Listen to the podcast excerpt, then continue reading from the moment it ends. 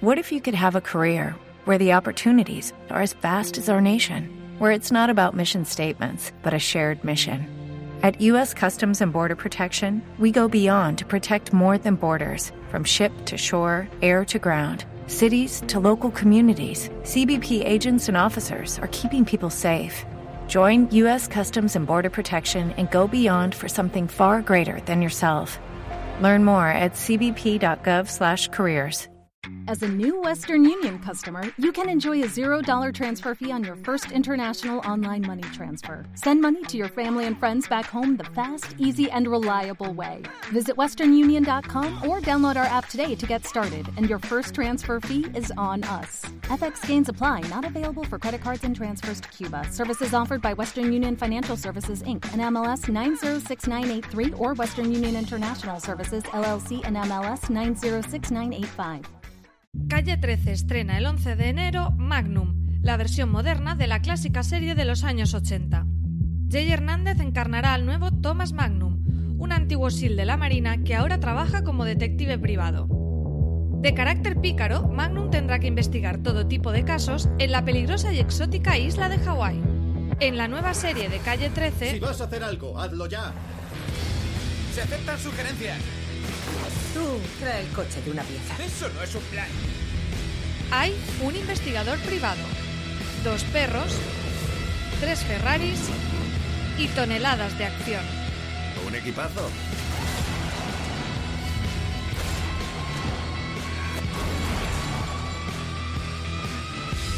Parece que la cosa promete.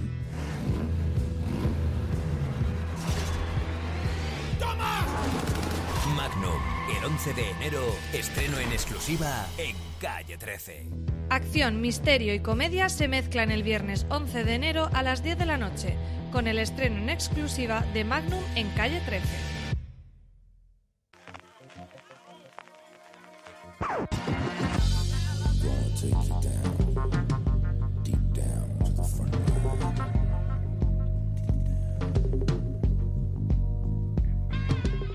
Bienvenidos de nuevo a FDS Review, el programa de fuera de series donde cada semana analizamos, comentamos y debatimos sobre nuestras series favoritas. En este programa ha tocado el turno a hablar de, bueno, la octava mejor serie del 2018 para la redacción de fuera de series. Era algo que también queríamos hacer, ir retomando todas las que han aparecido en ese top 16 que al final hemos hecho con los votos de todos, e ir comentándola y esta con más razón todavía, porque es una serie que tristemente, y ahí es una pregunta que dejo y que iremos comentando, eh, lo que sí es cierto ha llegado a su final después de esta sexta temporada y estoy hablando evidentemente de The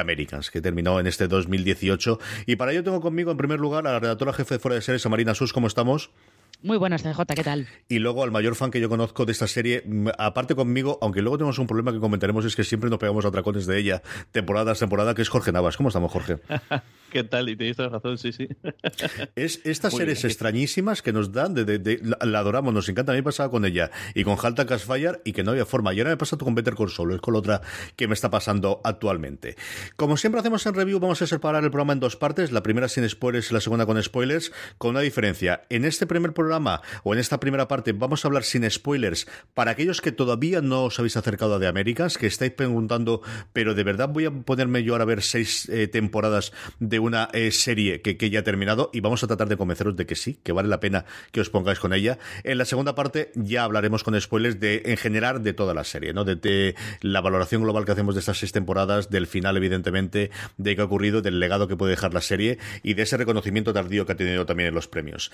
Marina, para esa gente que a día, pero con todo lo que se estrena, con todo lo nuevo que hay, de verdad tengo que ver de Americans, que son seis temporadas, ¿qué le decimos?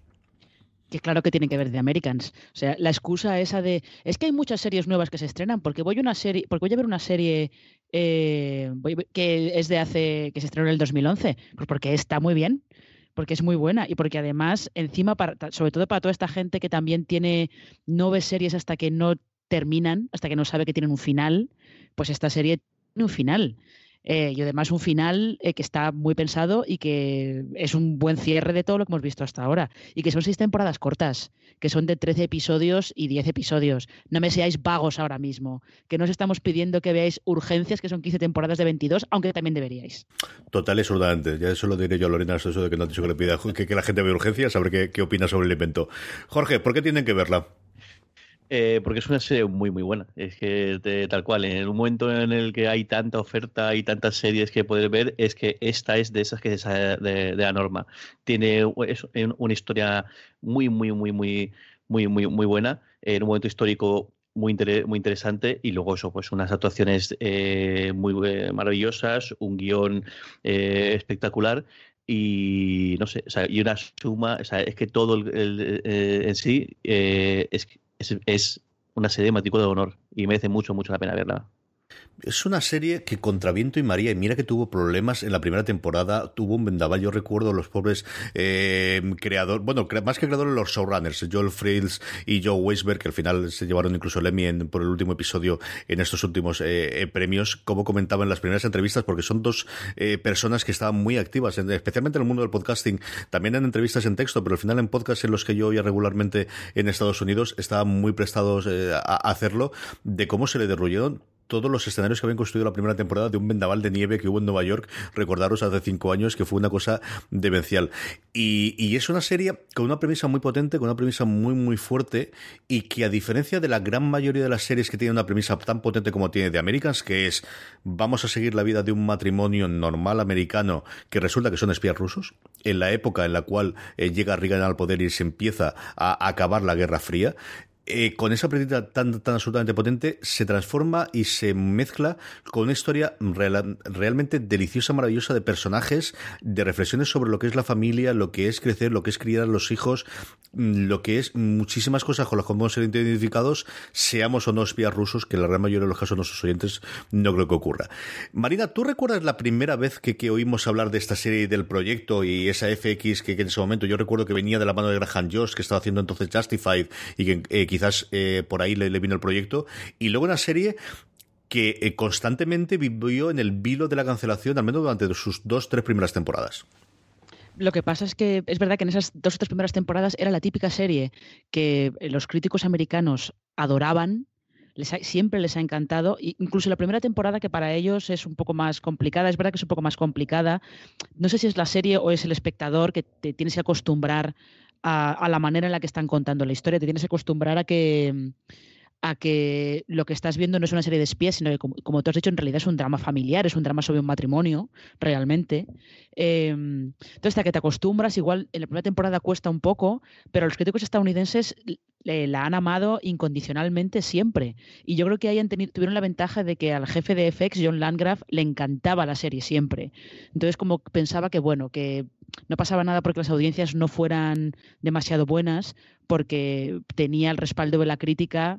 y yo creo que confiaban en que al final acabarían, acabarían llevándose justo la visibilidad que han tenido en sus últimas temporadas, sobre todo en reconocimiento en premios y todo eso. O sea que ahí eh, tenían, lo tenían bastante, bastante fácil porque eh, era de las series favoritas del jefe de, la cadena. Y el caso es que yo ahora mismo pues yo creo que recuerdo haber leído eh, la noticia del estreno, que se estrenaba en FX, que era que la protagonista era Kerry Russell, que había intentado regresar a la televisión con una, una comedia, ahora mismo no recuerdo cómo se llamaba, una comedia en Fox con Will Arnett que no había... Que duró nada, seis episodios cuando se cancelaban las series, no como ahora que, están todos esos unos, unos flojos, cuando se cancelaban las series en serio yo creo que duró cinco o seis episodios aquello. Sí, muy poquito, duró muy poquito, pero que eh, Kerry Russell ha sido siempre una actriz que desde Felicity eh, como que estaba, no si encasillada, pero como que parecía que la gente no terminaba de tomársela en serio, ¿no? Y eso que tiene una película que eh, ahora que en estos últimos meses se ha puesto, no se ha puesto un poco más de moda, sino que en España ha empezado a sonar el musical Waitress, la película en la que se basa el musical La Camarera, eh, Russell está muy bien en esa película. Es una película que está muy bien, es muy pequeñita, pero es muy recomendable. Ella está muy bien. Se había dedicado a hacer cine independiente y el anuncio este de que volvía volvía otra vez a televisión con un papel que a priori no le pegaba nada, que es esta espía rusa muy fría y muy, eh, muy eficiente y muy eficaz,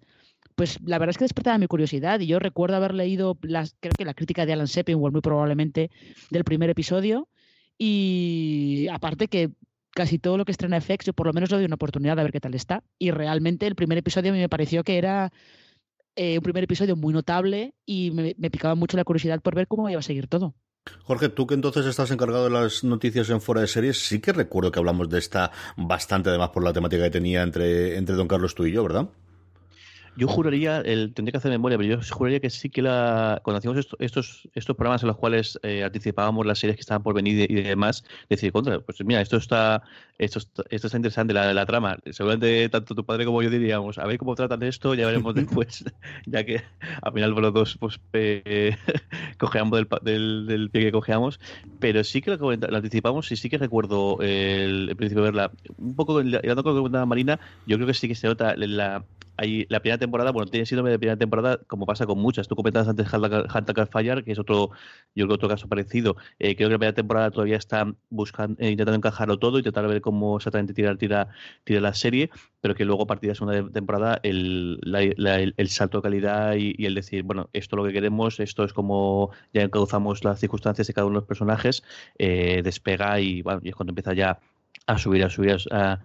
a subir. Yo creo que la primera temporada, eh, eso, el primer episodio es bastante curioso porque el, sí que deja claro eso, que a pesar de que es el ambiente que es, pues son dos, dos, espías soviéticos e, e, infiltrados, pero al final ves que el motor de la serie va a ser más la, eh, relación familiar que tienen ellos dos, la relación cuando son un matrimonio con, hijos, y a pesar de los pesares, pues son también compañeros de trabajo literalmente, tanto en la parte pública como en la parte eh, no, no, no, pública. Eh, aunque sí que es verdad que yo creo que con el tiempo cada vez se va dejando un poco más de lado la parte más familiar y se centra más en la parte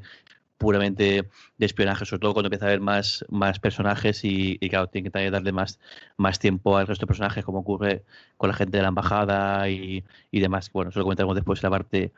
de, los, de los spoilers. Pero yo creo que la primera temporada, sobre todo cuando llega, ahí no acuerdo el nombre del capítulo, tú seguro que te acuerdas, el capítulo en el cual eh, cuenta la relación de ella con un con, un pantera, con, una pantera, con un pantera negra, creo que ahí se decide, hostia, es el capítulo que yo dije, esta serie me me la quedo, sí o sí.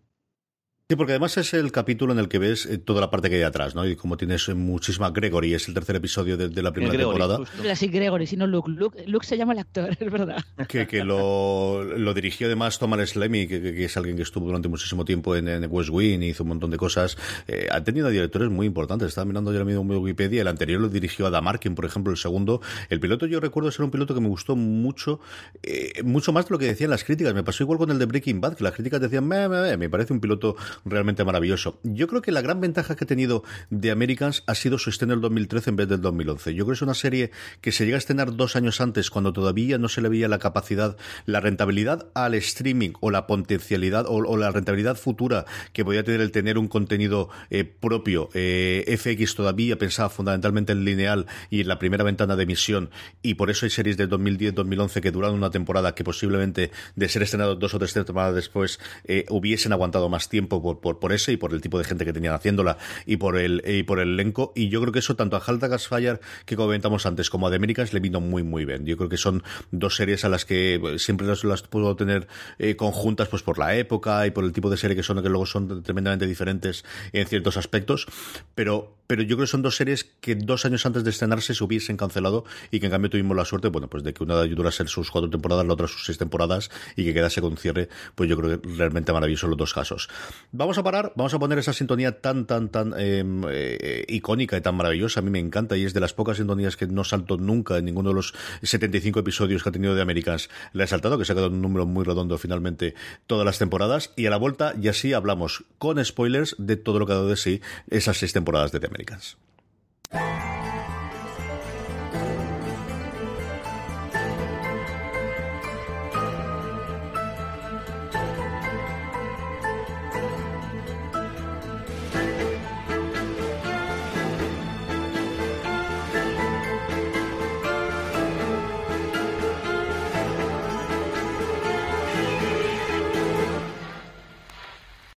Estamos de vuelta y antes de que vayamos con los personajes, con las principales relaciones, con eh, qué nos ha parecido las distintas temporadas, si tiene altibajos o no, y el final, yo sí quiero que hablemos un poquito al principio de la música, que es algo, eh, Marina comentaba antes en la parte inicial, sin spoilers, esa crítica de Seppingwall y cómo los críticos americanos hablan mucho del uso de Task, eh, de la canción en, el primer episodio, hablaremos después también del final de ese With or Without You, es una parte de la música mm, que yo creo que la han llevado tremendamente bien, Marina. Sí, y además justo cuando tú has puesto ahora la, sintonía, em, que es, muy es una sintonía muy curiosa porque eh, aunque fuera una serie de espías en, eh, superficialmente, el compositor de la música, que es Nathan Barr, que se hizo poco más conocido porque fue el compositor de la música de True Blood, eh, ha estado evitando todo el rato las, los leitmotivs más parecidos de serie de espías, ¿no? Y los instrumentos como muy de serie de espías. Casi toda la, música de la serie han sido cuerdas, la sintonía tiene como un poquito así de inspiración como medio rusa y tal. Realmente la, banda sonora instrumental estaba muy bien, pero como bien dices, la utilización de las canciones estaba muy bien. Porque justo esto que hablabais ahora de Gregory, eh, el capítulo en el que el último capítulo en el que aparece Gregory, no vamos a decir por qué, eh, que se cierra con una escena mm, a los sones de una versión de Roberta Flack de mm, To Love Somebody, que fue, yo recuerdo unos críticos americanos como diciendo justo lo que estaba diciendo Jorge, que ese capítulo es como el salto adelante y ese final con esa canción, sobre todo el contraste de esa canción con lo que pasa, en esa escena es, es, como el momento en el que se eleva en el que se eleva todo y lo han hecho con muchas canciones lo han hecho con The Chain de Fleetwood Mac por ejemplo. O sea para mí lo que era cada vez que sonaba Fleetwood Mac en The Americans era como las lluvias de Castamere en Juego de Tronos. Iba a pasar algo chungo. Iba a pasar algo chungo. Pero no es verdad han sabido utilizar muy bien los éxitos de los 80 y darle la vuelta incluso a canciones sobadísimas que todos eh, estamos hartos de escuchar, tipo Tainted Love, eh, que la utilizaban de banda sonora de un, de un asesinato bastante eh, sórdido, como quien dice, del With or Without You o de Brothers in Arms en el último capítulo. La música ha estado siempre muy bien utilizada y no solamente para darte la época, ¿no? Porque yo creo que también hay que decir que de Americans, eh, la ambientación de época en los 80 es una ambientación muy de la estás viviendo. Yo recuerdo que se estrenó más o menos a la vez que The Carrie Diaries. Los 80 de The Carrie Diaries eran los 80 que tú recuerdas, no los que tú viviste. Y esto es un poco más, de Américas son más los 80 que pues, tú, yo sí, nosotros tres sí que los vivimos, pero los 80 que tú viviste, no los que recuerdas o los que te han contado por la tele. Sí, son los 80 pues, pues eh, muy marcado y además un lugar muy, muy claro como es Washington DC con toda la parte política y que, que, se estaba labrando en ese momento. Jorge, sobre la música, tú que además eres muchísimo más aficionado al, género que yo, eh, utilizan muy bien y, yo creo que combinan el utilizar canciones más o menos oscuras con canciones, como decía eh, Marina, conocidas, pero que le han encontrado un giro para volver a poder utilizarlas. Sí, además eh, juega muy bien con el, esos, esas secuencias largas en las cuales no hay diálogos, son solo imágenes y te mete una canción de, fondo, lo hace muy, muy, muy, muy, muy, muy bien. Me recuerda mucho que, bueno, en vez de consola hacen algo parecido, pero creo que aquí lo llevan a la, vamos, es, magistral cómo consiguen el, y además el, en algunas temporadas, el, el año de temporada en el cual hay un salto del tiempo bastante grande, cuando cuando Philip lo deja durante, durante un tiempo y, y cómo te cuentan el paso del tiempo con una canción y una serie de, una, serie, de secuencias, eh, parece que lo hace eh, o sea, casa muy bien. Como comentaba Marina, es que consiguen que, tanto por un lado lo que es la banda sonora en sí, eh, el, ambiente perfectamente y que y luego lo que son las canciones más populares, pues que, que incluso alguna que otra que dices, joder, esto, esto que encaja aquí es un, es un poco raro que haya metido, haya metido esta canción yo, si no recuerdo mal, ahí recuerdo una vez que bueno, suena el, el Indier Tonight de, de, Phil Collins, el cómo consiguen que, que, la música sea una sea algo, o sea, que sea parte del, de, de, la, de, la, de la propia secuencia, sea que te transmite, que, consiga quizá lo que no pueda transmitirte ellos o no te pueda transmitir de otra manera, sea la música que, en la que te lo, te lo haga sentir. Y además, esto, esto que comenta eh, Jorge de Indier Tonight de Phil Collins, eh, la incluyen y consiguen que los críticos americanos eh, no la comparen desfavorablemente con la utilización de una serie icónica de esa canción, que es el piloto de corrupción en Miami. Lo cual, y eso es, es una hazaña que no hay que despreciar. Metámonos en faena. Vamos a hablar ya de los personajes principales y aquí me queda la gran duda si podemos hablar de Philip y Elizabeth por separado o hablamos de ellos en conjunto, de lo que son, bueno, pues el verdadero motor de la serie, de, mm, como comentaba inicialmente Marina, una actriz que lo había sido casi todo en televisión en su momento, como fue Kerry Russell, alguien para mí desde luego totalmente desconocido como Matthew Rhys eh, viniendo de, desde este lado del, del, del Atlántico y qué bien han encajado los dos. Sabemos que además a partir de la tercera cuarta temporada, si no recuerdo mal, son pareja en la vida real. Y eh, a, mí eran dos personas que me sorprendían cómo interpretaban semana tras semana lo que lograban aportar a estos dos personajes que se, me van a quedar siempre, siempre en la memoria, como son Philip y Elizabeth Jennings, Marina. Eh, sí, es que encajaban, encajaban muy bien, realmente. A Matthew Rhys yo lo había visto en, una serie que había tenido antes, que era Cinco Hermanos, que era este drama familiar con Sally Field, em, que estaba en ABC, que fue también un poco la vuelta de, de Calista Floja a la televisión y tal. Pero ahí Matthew Rhys era, era el hermano eh, homosexual y el papel que tenía no era como Philip, ¿no? Porque Philip está, Philip y Elizabeth están mucho más constreñidos y mucho más cohibidos emocionalmente, no solo porque están viviendo una tapadera, están viviendo una vida falsa, o por la educación que han tenido, porque al fin y al cabo ellos nacieron al final de la Segunda Guerra Mundial en la Unión Soviética y han tenido un, eh, adiestramiento por parte del KGB muy duro y muy austero y muy cruel, como también vimos en algunos momentos de, de la serie. Entonces era, era muy curioso ver a esos dos actores eh, en, ese, en ese papel, como siempre han sido muy sutiles los dos, nunca se han dejado llevar por, por histrionismo ni nada. Y lo de Kerry Russell es que es fascinante por eso, porque es un papel que a priori no le pegaba nada. Y mm, al principio, sobre todo, que Elizabeth era la, más, la que estaba más, más comprometida con la misión, porque Phillips desde el principio tiene dudas,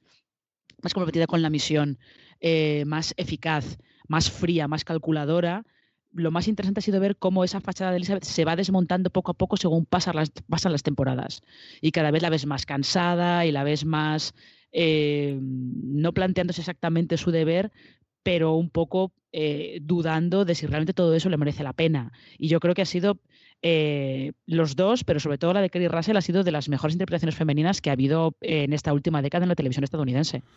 Ya que Marina habla de Elizabeth, luego hablamos un poquito también de, Philip. Jorge, ese papel de, verdadera creyente, que yo creo es uno de los grandes aciertos que tiene aquí, ¿no? Desde al final tienes que decidir quién de los dos de la pareja va a tener más clara la causa y, va a sentirse quizás menos atraído por, el American Way of Life. El haber hecho de ella y haber encontrado a alguien como Kerry Russell, que contra todo pronóstico inicial que teníamos de, su papel en Del recuerdo que teníamos, ha sabido llevar a, cabo este eh, personaje de Elizabeth que es sencillamente maravilloso. Eh, os voy a decir que fíjate si, si, la química entre los dos es bueno, que al final han acabado en la vida real su matrimonio a día, a día de hoy. O sea que fijaos si, si, si, han funcionado bien esta pareja. Es curioso lo que cuentas, el, el, quién es el más creyente. Sí que verdad, en, en, el primer propio episodio se ve como, como, como Philip es el que duda, es el que empieza a decir esto igual es un pasote, porque siempre hay que pensar que juega mucho con el hecho de que ellos no saben lo que está pasando en la, en la, URSS. La URSS en su momento es, es la URSS ya del declive, del, del, en el cual la escalada de la escalada de armamento es que finalmente lo que hace acabar con, con, la, eh, con, con la URSS y luego las escenas en las, en las cuales la está la, la, la, la, que es la, persona, la mujer que trabaja en, el FBI que consigue Philip reclutar, aunque ella no sepa, Marta. acaba yendo eh, justo Marta, Eh, se, se, ve lo que es la realidad de la URSS en ese momento, se ve al final el declive, el, el, el, cómo está en, su último sector, ellos no lo saben, entonces claro, el ahí el personaje de, de Kiri Russell ella idealiza, ella, ella sigue pensando, primero porque además ella idealiza un momento muy concreto, que es ellos han vivido, eh, quizá que incluso eh, lo comenta mucho más eh, aún tanto Claudia como, como Gabriel, ellos recuerdan lo que es la URSS en la Segunda Guerra Mundial, recuerdan y tienen clavada, grabada en la memoria el momento en el cual sale de la guerra, el cómo un país que estaba en la miseria absoluta viene de la guerra eh, pasa a ser una superpotencia y ellos siguen pensando en ese momento de la URSS, eh, no piensan en lo, que es en ese, momento. Y eso todo que eh, diga lo tiene, lo tiene muy grado. Pero sin embargo, aquí es curioso, habría que pensar eso. ¿Cuál es la causa de verdad? ¿La causa de verdad es, en ese momento, como decir, es la URSS o es la familia? Porque en realidad quien no rompe su, en ningún momento su su causa, el que no duda, es Philip. Philip para él su causa es su familia. Yo he dejado claro en el primer, episodio. Y a pesar de que en un momento, en un momento dado deja, eh, o sea, se aparta un, tiempo del mapa, él acaba volviendo porque su verdadera causa, que es su, es su familia, en un momento dado le, le necesita. Ve que ve que eh, Elizabeth está en un problema muy, muy grave y él vuelve y además vuelve. Además, creo que el, justo además, el, eso también puedo comentarlo, el tema de la violencia de la serie, como al principio es, una, es bastante light, sobre todo a la hora de cuando hay algún asesinato, el, como al principio siempre son disparos, siempre son cosas, y luego la, la, violencia al final de la serie es mucho más descarnada, es mucho más, mucho más bestia, mucho más de... Hay algún asesinato, recuerdo, el, al que ejecutan en, en, el laboratorio este de, mm. de las del, que están, el que están investigando las plantas, ese especialmente eh, bestia y además especialmente ahí juega mucho el sonido, el cómo eh, hacen, cómo demuestra la ejecución. El, el, eso, no sé, ella, ella sí, ella se demora, sobre todo hay un momento también de inflexión que es cuando la hija eh, entra en la iglesia y es curioso como para Elizabeth al principio eso le, le, a demonios pero luego se da cuenta y dice no, no, sí, es que ella cuando ella se va a una protesta antinuclear o antimilitar, no me acuerdo el antinuclear, antinuclear. Es que, antinuclear diciendo, eh, que, es el gran movimiento hippie de los 70 los 80 él como dice no, no, es que eh, y es cuando ella se da cuenta que no vive que que tiene que adaptarse a lo, que, a lo que tiene y ve que realmente su hija está protestando por lo mismo que ella está luchando, pero de una manera muy distinta, de una manera más local, o bueno, al final lo que fueron las luchas del, movimiento hippie o del movimiento eh, pacifista, sobre todo después de la, después de la guerra de Vietnam. Es curiosísimo el, el, yo creo uno de los grandes aciertos, y lo comentaba antes cuando os daba paso a Jorge, de la serie es, eh, yo creo que esta en cualquier otra circunstancia se hubiese pensado de, bueno, la persona que piensa por la familia, que piensa de tenemos dos hijos, y normalmente sería la mujer, y sería el hombre normalmente el asesino frío, la, persona más encargada con, con, con, la causa, y yo creo que uno de los grandes aciertos de la serie ha sido invertir esos dos papeles, ¿no? Y dar ese papel siempre a Philip de él estaría dispuesto a dejarlo todo si su mujer le diría vámonos, eso te lo demuestra, como decía, como recordaba Jorge ahora desde el primer episodio, y es por lo que él en esa sexta temporada, después de estar alejado, de estar ocupándose no especialmente bien a nivel financiero de la agencia de viajes, es que la época es complicada, ya nos viene internet y nos vienen estas cosas y ya, ya se sobrevía es también un guiño al, hecho. El, hasta ese momento está en una burbuja en la cual el vivir en Estados Unidos estaba muy guay y se da cuenta cuando se mete en, préstamos, en dinero y demás, lo que es realmente el capitalismo, lo que es realmente vivir en Estados, en Estados Unidos.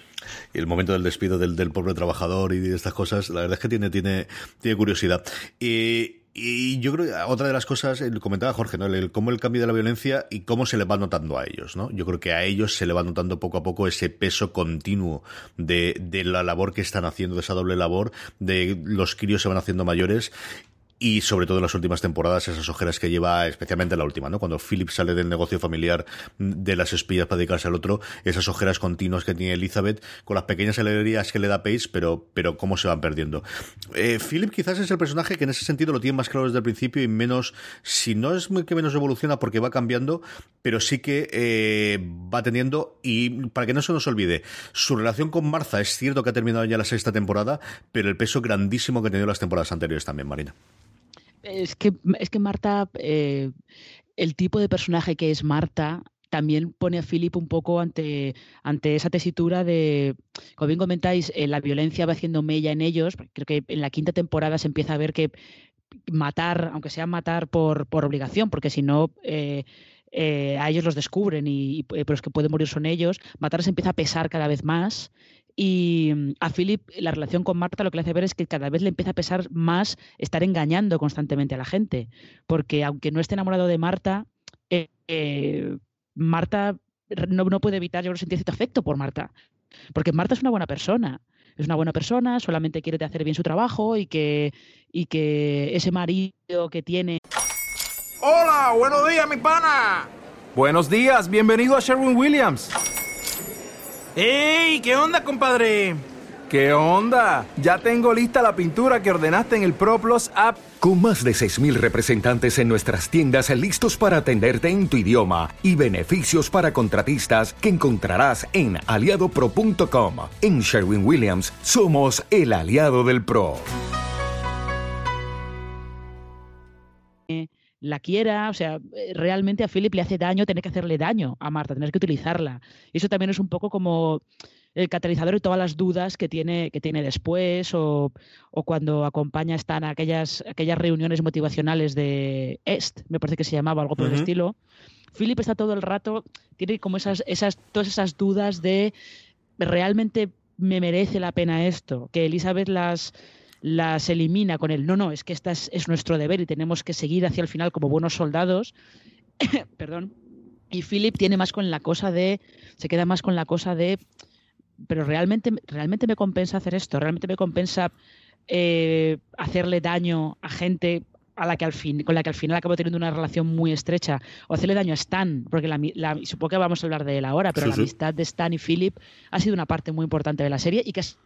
fue muy real durante toda la serie. Vamos a cerrar la parte familiar y vamos con Stan y hablemos de Paige. Eh, Paige, eh, Jorge y también el Henry, yo creo que podemos comentarlo al final, que, que, se pierde hasta que vuelve, yo creo con muchísima fuerza en estas sexta temporadas, pero Paige eh, es la personaje al que vemos crecer, ¿no? Y, vemos como ese efecto de la niña que deja de ser niña y se convierte ya no solamente en mujer, sino además en mujer espía rusa para seguir su camino, el efecto que va teniendo sus padres progresivamente a lo largo de la serie. Sí, además yo creo que quizá diría que Henry es la única, el único punto, eh, punto flaco de la serie. Es que yo creo que no, no te viene a saber qué hacer con él. Y de hecho, hay tramos de la serie en algunas temporadas que directamente desaparece o no sabe nada de él, o bueno, lo típico, ¿y dónde está Henry? No, está no sé cómo sé qué, por, no sacarle, porque creo que sí que tienen un, tienen un plan muy claro con, con Paige, y de hecho ahí ves eh, el como principio Paige es la con la que oculta y demás, pero el momento que ellos se abren y le, y le cuentan a Paige lo que, lo, que, lo que ocurre, y además Paige es partícipe de todo eso, porque con todo lo, con toda la trama que ocurre con el con el con el, con el, con el, con el cura, eh, ahí además el entra en, eh, pasa no va a ser un personaje principal, pero, pero tiene mucho más protagonismo. Pero sí que con el caso de Henry queda un poco, un poco cojo. Es muy interesante la, la, la evolución de Page y cómo, y cómo hay, hay momentos en los cuales parece ser que eh, yo llegue a pensar que eh, ella los acaba delatando o ella los, acaba eh, acaba acudiendo a sus autoridades y cómo no, como al final ella decide eh, también, quizá por el hecho de que es su, bueno, ahí lo que pesa es el tema familiar, pero y yo al principio empieza con un, poco con intriga, un poco, pues eso, es un al final el mundo del espionaje es un mundo que debe ser fascinante, que debe ser bastante además ella, no conoce la parte la parte oscura violenta. Eh, si os recordáis, en todo momento Elizabeth le, le niega a, a, a, Page que ellos se han matado a gente o que haya, o que haya ocurrido algo parecido. Y es cuando, cuando protegiendo por su vida, eh, mata a, a, un, a un tipo que intenta atacarles, es cuando ella se da cuenta de lo que es su madre. Su madre dice, no, nosotros recogemos información, ponemos a gente en contacto, ponemos no sé qué, y cuando, cuando ve lo que su madre es capaz de hacer con sus propias manos, que luego Page es la que le, pide que dé lecciones de artes marciales, se da cuenta lo que realmente es, en lo que se está metiendo y se da cuenta de realmente el, el mundo en que supone el espionaje y el contraespionaje, porque además aquí juegan, juegan, a dos, juegan las dos cosas. Es que eh, a, a, todos nos pasa esto de aprender poco a poco lo que son realmente nuestros padres cuando salimos de la niñez, pero esta pobrecita mía es que no gasta para disgustos, ¿eh, Marina? es que se lleva una bofetada de realidad muy seria, ¿eh? Sí, es que es, es verdad lo que dice Jorge, porque eh, eh, Elizabeth la va reclutando poco a poco cuando se da cuenta de que Paige tiene también unos principios que se parece mucho a ella, porque tiene unos principios muy claros y que está dispuesta a defenderlos eh, a capa y espada. Entonces, a partir de ahí, lo que hace es intentar reclutarla. Pero claro, para reclutarla no puede decirle que ellos matan gente, que se acuestan con gente solamente para conseguir información, que adoptan diferentes personalidades, porque tenemos que hablar de las pelucas en algún momento. Eh, adoptan diferentes y personalidades. Los y los bigotes, maravilloso, maravilloso todo, por favor. Eh, que engañan a gente, que hacen daño a gente con la que, eh, como decíamos antes, con la que tienen, acaban teniendo una relación muy estrecha que los traicionan para poder conseguir sus objetivos. Pero claro, todo eso no se lo puede contar a Page, porque si no, Page saldría corriendo, evidentemente. Y como dice, J, es el momento en el que tú te das cuenta que tus padres, sí son tus padres, pero son personas. Tienen una personalidad independiente de que te hayan dado la vida a ti, ¿no? Y lo que pasa es que tú te das cuenta eso gradualmente con el tiempo, Page se da cuenta porque su madre mata a un tío. es como una metáfora muy bestia de lo que puede ser ese momento, ¿no? De que tú te des cuenta de que tus padres son personas también y que han tenido una vida antes de que tú nacieras, que es puede ser como el truco, el clic ese más más heavy para demostrar que ya no eres un niño que has pasado a ser has pasado a ser un adulto. Yo creo que además eh, hay que alabar la labor del casting, yo creo algo por decir, bueno, si mirar, a mí, yo siempre la comparo con Kierna Sipka eh, del el acierto que tuvieron en el casting en Mad Men en su momento para, para poder hacerlo y aquí yo creo que el, el poder tener, claro, alguien que era tan tan pequeñita como Holly Taylor cuando llega la primera temporada, lo que luego ha podido hacer en las siguientes temporadas, creo que es un total acierto. Y yo solamente le rompo una lanza a favor de Henry en la última temporada. Yo creo que ellos eran conscientes, sin las entrevistas, si no abiertamente sí que lo dejaban ellos caer, que lo habían dejado muy de lado, que se había abandonado. Algo parecido lo que ocurría también con el hijo en, eh, de Walter en, en, en Breaking Bad, con Walter Jr. Y como yo creo que sí que le muy buen cierre. Yo creo que en la última temporada el tema de es que mientras no estáis mirando porque estáis en vuestras cosas, yo resulta que soy un grandísimo estudiante, soy muy bueno en lo mío, me han dado esta beca y me quiero ir a estudiar aquí porque quiero tener mi vida. Y esa yo creo que es una cosa que no nos esperábamos la audiencia, que no se esperaban los, los Jennings desde luego, de es que teníamos otro hijo y este hijo que no era el espía, resulta que quiere tener su vida en los Estados Unidos y ¿qué le hacemos ahora? Le rompemos esto y le sacamos absolutamente de todo, que es uno de los grandes detonantes que yo creo que también tiene la sexta temporada. Eh, Marina, hablemos de Stan, hablemos de Stan y hablemos de toda la trama del FBI y de esa relación personal que tiene con su amigo íntimo que culmina en esa escena de las de tensión mayor que yo recuerdo estar en un sofá eh, viéndola como en la escena del garaje cuando les, eh, a punta de pistola les encañona y estás todo el rato pensando de qué va a ocurrir aquí. Es que esa escena es, en cualquier otra serie habría sido el tiroteo el tiroteo para escapar, para eludir al FBI y tal. Bueno, pues The Americans lo cambia por, no sé son casi 10 minutos, es que no recuerdo exactamente cuánto era, pero es muy larga, no sé son casi 10 minutos, pero es muy larga, de simplemente una conversación. Y una conversación entre, sí, están, entre Philip y Elizabeth y Stan, pero es más entre Philip y Stan. Porque realmente, eh, esa, claro, es que esa amistad es, eh, es muy improbable sobre todo porque en el momento en el que hay que recordar que al principio de la serie eh, es el que se muda enfrente de Philip y Elizabeth, que cuando descubren que su nuevo vecino de enfrente es un agente del FBI se miran como en plan de ¿en serio nos está pasando esto a nosotros? ¿Cómo? ¿Cómo? ¿Qué hacemos con esto? Em, pero claro, luego las cosas de vives enfrente,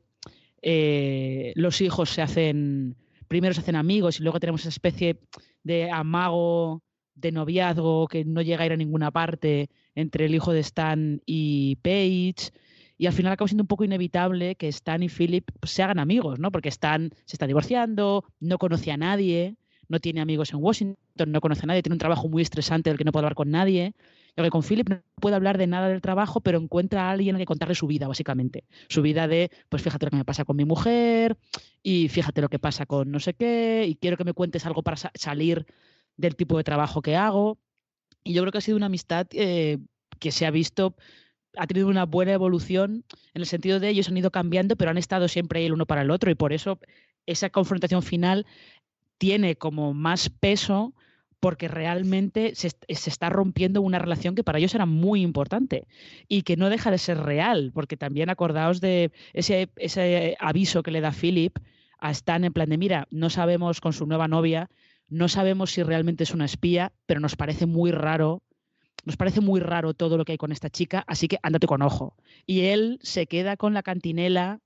porque podría haber dicho, va, esto solamente, este me quiere hundir y pasa olímpicamente, lo que quiere es eh, destrozarme. Pero Stan se queda con la cantinela y se queda pensando en plan de, hmm,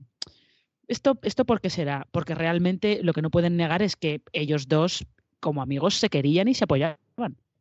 Es un momento que deja abierto del último episodio realmente memorable. Yo, eso me, había pasado ahora, pero es una cosa eh, del, del, del, del, cómo te, la, eh, te deja tocada totalmente esa relación simplemente con ese comentario y sabes que está totalmente condenada en un sentido u en otro la relación que tiene después de haber podido eh, rehacer su vida como, como es Stan. Un Stan en el que además le hemos visto, Jorge, toda su labor en el FBI, el cómo se le ha vuelto varios de los compañeros y luego cómo en determinadas ocasiones, y así ya enganchamos después también con la trama rusa, ha tenido esa parte de la amistad por encima de los colores de las nacionalidades y de ese juego de la Guerra Fría que se llevaba, de lo que en la realidad también de lo que tenía que ocurrir, es que al final tenías ese tipo de relaciones personales y él eh, que llegaba en algunos momentos de, de, tomar decisiones en contra de lo que te decían los propios superiores. Sí, porque al final eso y es el, esa escena que comentabais al final es una, una oda a la amistad, el cómo están, a pesar de, que el compromiso de ese con su país o el compromiso de ese, porque al final es, un agente federal y encima es un agente de contrainteligencia, que es que encima, que no es que sea un funcionario que pasa por ahí, sino que, es que encima su trabajo era precisamente perseguir a esta, a esta, gente. Pues al final él se da cuenta que, o valora por encima de todo la, amistad, porque por el camino se ha dejado mucha gente, y es, o sea, muchos de sus compañeros eh, o fallecen. Yo creo que además nunca termina de, por ejemplo, con el personaje de Chris, Amador, nunca termina él de llevarse eh, eh, bien, él sobre todo echa de menos a, su otro compañero, incluso Stan acaba siendo, o tener, no sé si diría amistad o sí camaradería con, con, con Oleg, con el, con el personaje del que, el, que, que trabaja en ese momento en la, en, la embajada rusa y con el que hay un triángulo amoroso eh, con con Nina. El nombre, eh, Con, con, con, con, Nina, esa relación, ese, ese trío amoroso, también bastante, eh, bastante curioso. Y al final, el episodio de Nina tanto lo que pasa con Nina como el recordad que Stan ejecuta a, un, a una, a un agente del, del, del, KGB eso también es un es un punto de reflexión para, para, para Stan. Y creo que también a, partir de ahí es cuando ya él, cae una, una deriva terrible eh, porque al final pues, es, que ejecuta sí, y además por, por, por, venganza pura y dura a, a, un agente. A un agente además que no, que no tiene nada que ver con con la venganza de, Stan, porque Stan lo que quiere es encontrar quién mató a su compañero Chris y se carga a una gente de la KGB que no tiene nada que ver, solamente por, pues, por, cargárselo. Tal, tal, tal cual. Lo único que hace es, es, venganza pura y dura diciendo, pues eh, lo puedo pagar con este, pues lo pago con este y chimpún. Y, y, y, otra cosa, es un poco momentos que, que, que se, se, ciega de, de, odio. Y es, es, es muy, muy, muy, muy humano también lo que el, el fíjate, el, el, momento de la escena está del final, el, cómo se tiene que sentir él, cómo también se debe estar por un lado el odio, la, el odio o el, sobre todo el, sentimiento de que él ha mentido tanto tiempo, pero luego eso, por al final pone por encima de la amistad, pone por encima de todos los momentos en los cuales Philip realmente le ha ayudado, a veces que Philip o que él se presentaba, sobre todo es muy curioso en las relaciones siempre, eh, mientras que es Henry el que muchas veces va a casa de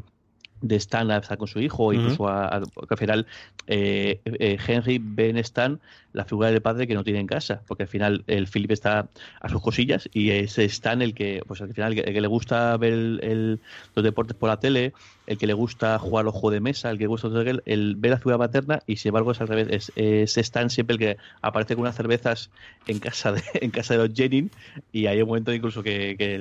más, de una, más de una ocasión que están a lo mejor están Philip y están y están Elizabeth en casa hablando de sus cosas, se presenta Stan porque necesita hablar con alguien, necesita que alguien le escuche, necesita eh, eh, contarle. Y al final eso prima, eso está por, encima del uso de la, de la labor que tiene que hacer de, para con su país. Jorge introducía ya el tema de la trama rusa, que al final tienes dos, tres derivadas, dejando aparte el hijo de, de Philip, que yo creo que esa sí es una cosa en la que no acabaron de desarrollar bien, salvo que realmente quisieran ellos, y entonces yo me quedé, me quedé muy, eh, bueno, pues no, acabo de ver exactamente cuál era el papel que querían darle a su hijo eh, durante, durante las últimas temporadas especialmente. Hay dos partes, por un lado la parte de la embajada, en el que tiene mucho peso Arcadi en la primera temporada, que luego de alguna forma coge Oleg, y también ese peso característico de Nina durante las temporadas temporadas iniciales hasta que desaparece de la serie. Y por otro lado, los dos handlers, ¿no? Las dos personas que se encargan de un momento de las de los eh, matrimonios Jenkins, eh, empieza siendo Margot Martindale, que se eh, posteriormente marcharía por los compromisos que tenía en cada en abierto y tiene, bueno, pues el papel menores a partir de la segunda temporada. Y esa entrada de Fran Langella como Gabriel a partir de la tercera temporada en dos personajes de, de gente de la generación anterior de los Jennings muy baqueteados que sí conocen cómo es la realidad en, la Unión Soviética en casa y a los cuales también se le ve como, como le pesa muchísimo la Guerra Fría, Marina. Es que al final lo que lo que importa en a The Americans lo que le importa es el lado personal, el precio personal que todos sus personajes pagan por estar metidos en, en, el trabajo que están haciendo. Es lo que le pasa a Stan, es lo que le pasa a Philip y Elizabeth, eh, y es lo que le pasa a todos los a todos los de la trama rusa, porque Arcadi, por ejemplo, es un ejemplo, eh, yo creo que es un ejemplo muy claro de eso, del precio personal que él va pagando, porque él tiene que tomar decisiones basadas básicamente en su intuición, porque no tiene, la mitad de las veces no tiene la suficiente información como para, para poder decidir esto lo debemos hacer, esto no. Tiene que fiarse de esto me da buena espina, esto me da mala espina. Y eso al final acaba tomando esas decisiones en base a yo conozco a esta persona, creo que me puedo fiar de ella al final es el lado, el lado personal es lo más importante de, la serie. También porque gran parte del trabajo de los espías consistía un poco en eso, en, eh, en, tener relaciones personales con sus objetivos hasta tal punto que podían decidir si podían fiarse de ellos o no. Y eso es una cosa, es una cosa muy complicada. Y pasaba con Oleg, pasaba con Nina, y esa relación de Stan con Nina y con Oleg, es que es inevitable que Oleg y Stan no se acaben haciendo frenemies, como dirían los americanos, ¿no? Es una relación como cercana, son colegas, pero al mismo tiempo son rivales, complicada. Pero es que es inevitable que los dos tengan ese acercamiento porque es que los dos, no solo los dos estaban enamorados de Nina, sino que los dos están viviendo la misma situación, se tienen muchos puntos en común y son realmente las únicas personas con las que pueden hablar de todo eso, ¿no? Y al final siempre acaba pesando más el lado personal como ocurre con Arcadi, acaba pesando más el lado personal y el lado de creo que me puedo fiar de esta persona que el lado institucional, que es lo que, que es lo que en la embajada y en todas las tramas del KGB y le pasa también a Claudia, acaba pesando más eso el lado personal, que es el peso institucional que ellos querían, querían ejercer sobre, sobre todos los agentes y que veíamos que era contraproducente porque se acababa llevando a hacer las cosas mal y a fracasar directamente. De hecho, de hecho es curioso porque en, en, un momento dado, tanto uno como el otro se protegen ante los suyos, o sea, le protegen al otro ante los suyos. El cómo hay un momento que intentan eh, ejecutar al Arcadio, intentan putearle y ese está en el que lo para y luego justo, justo al revés. Me ha, recordado mucho la relación entre Stan con, con Arcadi. Justo esta semana está, eh, he visto, el, no lo he visto hasta ahora, el, Buen Pastor y me recuerda mucho el personaje de Matt Damon, que es apenas un, un, agente de la CIA, la relación que tiene con el agente justo, con su homólogo en el KGB. El cómo al final pues tiene una relación, él saben que es la persona con la que tienen que interlocutar y con la que están, están peleando, pero no por ello dejan de, admirarse, o no por ello, por ello dejan de, pues de, hablar o de, o de, o de comentar lo que, lo que, lo que, lo que está eh, ocurriendo. El, de mucha razón, el, recuerdo mucho lo que dices del el cómo ellos toman muchas decisiones al, un poco al, a ciegas, porque eh, sobre todo la parte, la parte de, sobre todo Arcadi, eh, especialmente más aún eh, Elizabeth y Philip, que Elizabeth y Philip no saben absolutamente nada de, sus misiones, ellos tienen unos, objetivos y dicen que tienen que hacerlo y ya está, porque ellos tienen la confianza ciega en, en, el, en el, gobierno de, de la URSS y, luego se va viendo poco a poco, eso al final de las temporadas, el cómo ya no hay ya no al otro lado no hay un solamente no hay un solo interlocutor sino que en realidad es pues todo el comité central del, del, partido que cada uno está operando a su, a su bola. Y de hecho en la parte la última temporada el, cuando llegan es la previa a esas jornadas a ese debate sobre el desarme el cómo lo que está viendo son conspiraciones. Por un lado, una cosa es lo que dice el gobierno y otra cosa es lo que la gente que está intentando de, poner a Gorbachev, el cómo está haciendo uso de las herramientas propias del Estado para una cosa, para al final para, para, obrar de parte en lugar de obrar de, en nombre del, propio gobierno. Y bueno, que es otro síntoma de la desintegración y del declive del declive de, de la propia Unión Soviética. Marina, hablemos del final. Marina escribió la crítica del final que te podéis leer en fueradeseries.com. Aquellos que tengáis acceso a las notas del, del programa y en fueradeseries.com os pondremos también el enlace a todas las cosas que hemos escribiendo sobre la serie, hemos ido eh, escribiendo sobre la serie a lo largo de, de estos años. Eh, ¿Qué sensación te quedó a ti después de ver el último episodio, Marina? Eh, pues yo, yo la sensación que tuve fue muy satisfactoria, porque es un final que en lugar de ir por la pirotecnia, como quien dice, en lugar de ir a, una cosa como muy espectacular y a buscar un clímax, un clímax muy espectacular, apuesta pues por algo que siempre había sido eh, la marca de la casa de la serie, que es eh, apostar por clímax emocionales que no son espectaculares eh, de cara a la galería, pero que para los personajes son muy importantes. O sea, al final, si para The Americans lo que importaba era el lado personal, de todas sus historias, en el final tiene que importar también el lado personal de todas las historias. Y al final lo que te cuenta es el precio que Philip y Elizabeth tienen que pagar por, no por ser libres, sino por huir de la cárcel. Porque en realidad Philip y Elizabeth sí consiguen que el FBI, no los atrapen y vuelven a Rusia, pero vuelven a una Rusia que ellos no conocen y vuelven solos. Te tienen que dejar todo atrás y mm, eh, vuelven un poco, tienen que recuperar unas identidades en las que ellos no viven desde hace décadas. O sea, realmente eh, es un final eh, complicado en ese aspecto emocionalmente, porque aunque ellos lo asuman como, como una mentalidad muy rusa de, bueno, nos acostumbraremos, ¿no? Hemos vivido cosas chungas, nos acostumbraremos, pero realmente al final lo que le interesa de Americans es mostrarte el precio personal que todos tienen que pagar por estar metidos en ese juego y el de Philip y Elizabeth acaba siendo muy alto, aunque no muera nadie, no haya tiroteos, pero acaba siendo muy alto. Jorge, ¿qué esperabas tú del final y qué te encontraste y cómo se te quedó eh, finalmente el, cuerpo de de verlo?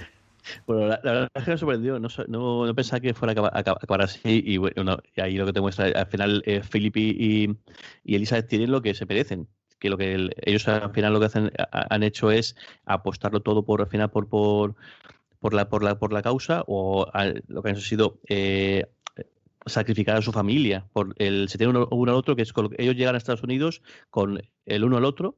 y con una causa. Y se van exactamente igual. Se tienen el uno al otro y a su causa, bueno, a, la idealización que ellos tienen de su, de su causa, porque eso vuelven a un país que para ellos es desconocido y seguramente en cuestión de tiempo acabará siendo incluso hostil, porque al final son gente que ha estado fuera, gente que por mucho que, de cara para adentro son eh, pueden ser héroes de la patria, pero claro, eh, héroes de una patria que está eh, totalmente fragmentada y totalmente hecha polvo. Y al final, pues eso, el tener que adaptarse al saber, por un lado, ellos se van convencidos de que de que Henry va a tener una vida buena, que no va a pasar nada, que eso no está, pero ¿y qué pasa con, con Page? Porque el, claro, es que te digo, el momento que eh, Page sí que está metida ahí. Y sí, Page sí que, sí que ha, tenido, hecho ciertas cosas que, que han llamado la atención y al final Page se ha plantado en un tren y ha estado casi casi al final eh, acompañándoles. ¿Qué, ¿Qué, es de ella? ¿Qué ocurre con ella? Pues con esa duda imagino que se habrán ido hasta, allí. Qué bueno que podrían aprovechar para hacer un spin-off eh, con Page, que no, no, estaría nada más, nada mal y al final seguro que nos, encantaría. A mí me gustaría mucho más, y lo, lo comentamos en su día en uno de esos top que hicimos de, de spin-off que nos gustaría que hicieran, creo que el spin-off de esa serie es sin duda el spin-off de, Gabriel y Claudia explicando cómo ellos llegan a cómo llegan a, Estados Unidos en primer lugar porque creo que dar muchísima muchísima mucha vidilla Vamos despidiendo el programa, pero Marina quería hablar de, pelucas. ¿Y quién soy yo para decirle a Marina Sus que no hable de las pelucas de The Americans? Marina, pelucas y demás cosas que quieras comentar antes de que despidamos el programa. Mira, por favor, yo no, sé si se pueden si se pueden recuperar. Yo sé que la web Slate tuvo durante varias temporadas de The Americans unos podcasts que mm, eh, hacía una, me parece que la que los llevaba era una asistente de guion, creo, asistente de producción de The Americans, y en la que hablaba con muchísima gente, hablaba con los actores, hablaba con los guionistas, hablaba con responsables de producción, y diseccionaban, era, eran semanales, se colgaban después de cada episodio. Yo os, os los recomiendo, si se pueden encontrar, que no lo sé, que busquéis esos podcasts de Slate sobre The Americans y en esos podcasts de Slate se hablaba a veces de los disfraces, porque eh, Philip y Elizabeth eh, para hacer sus misiones tenían que disfrazarse, evidentemente, para que no los pudieran reconocer. Y es que ahí, entraban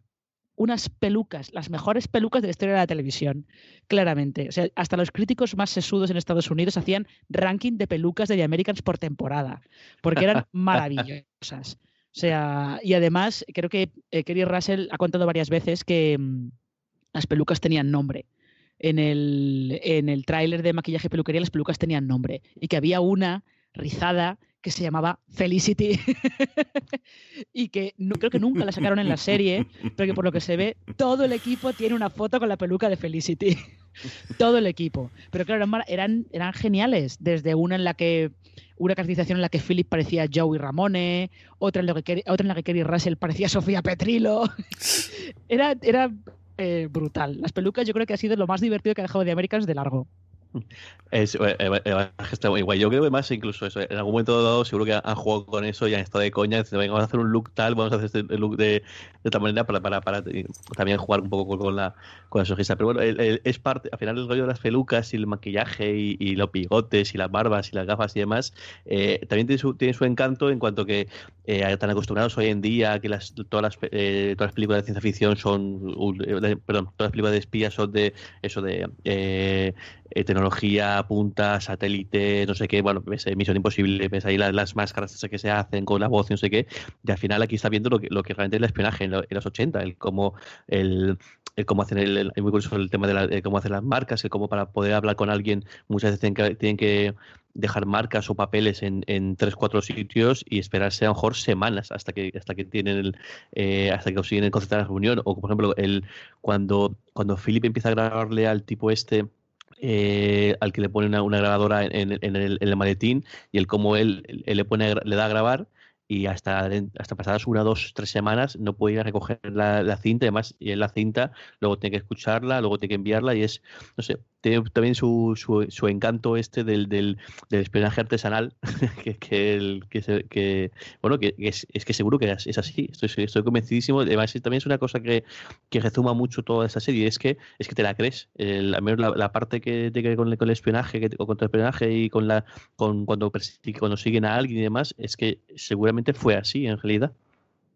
Pues con esto yo creo que podemos cerrar perfectamente este review. Marina Such, Jorge eh, Navas, mil millones de gracias por haberme acompañado a hablar de, una de mis series favoritas, desde luego, de los últimos años y de que hacemos eh, fuera de series. Eh, si nos estáis oyendo cuando colomos el programa, feliz año, que nos quedan nada unos, unos series de días. tendremos mucho más contenido en 2019 en fuera de series. Os pondremos todos los enlaces a todos los artículos que hemos escrito en fuera de series sobre The Americans, que lo podréis ver en las show notes. Marina, Jorge, hasta la próxima. Un beso muy fuerte a los dos. Y a todos vosotros, querido audiencia, espero que hayáis disfrutado. Como os decía antes, feliz año si nos oís antes de, las campanadas de medianoche del 2019. Eh, tened muchísimo cuidado ahí fuera.